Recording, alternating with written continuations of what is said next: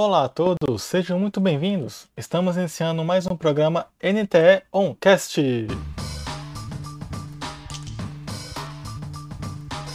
Eu sou o professor Thiago Amorim e estarei hoje como entrevistador no programa. O tema de hoje é tecnologia e educação. E para conversar conosco sobre esse tema, temos a ilustre presença de Sara da Vitória Meirelles, que é estudante de licenciatura em Ciência da Computação pelo Instituto Federal de Brasília, campus Taguatinga, o Sadoso IFB.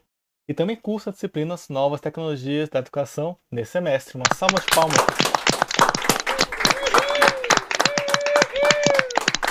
Como de praxe no nosso programa, vou fazer todas as perguntas e nosso convidado ou convidada responde na ordem que elas foram feitas.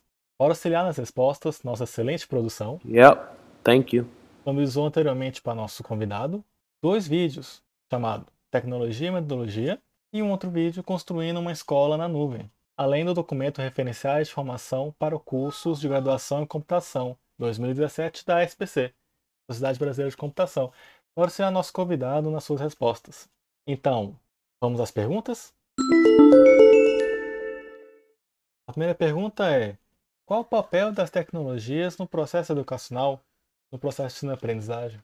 Qual o papel das tecnologias em sala de aula, na sociedade atual que vivemos? Onde elas têm lugar?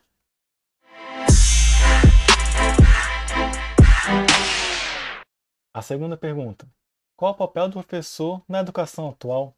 Ainda há espaço para o professor em sala de aula, com a facilidade de acesso às informações, acesso ao conteúdo que a internet, que as tecnologias nos fornecem? ainda tem um espaço professor, qual vai ser a função dele se eu tenho acesso facilitado ao conhecimento em um clique? E a terceira e última pergunta: qual o papel do profissional licenciado em computação em todo esse contexto? Qual o papel dele no processo de ensino-aprendizagem na parte dos alunos e no processo de ensino-aprendizagem na parte de planejamento docente, planejamento pedagógico? Qual o papel desse licenciado dado a situação atual em que vivemos em relação à tecnologia e educação?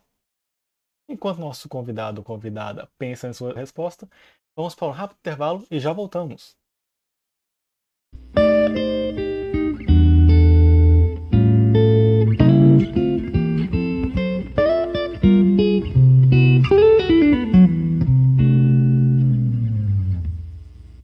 Bom, estamos de volta e a palavra é sua.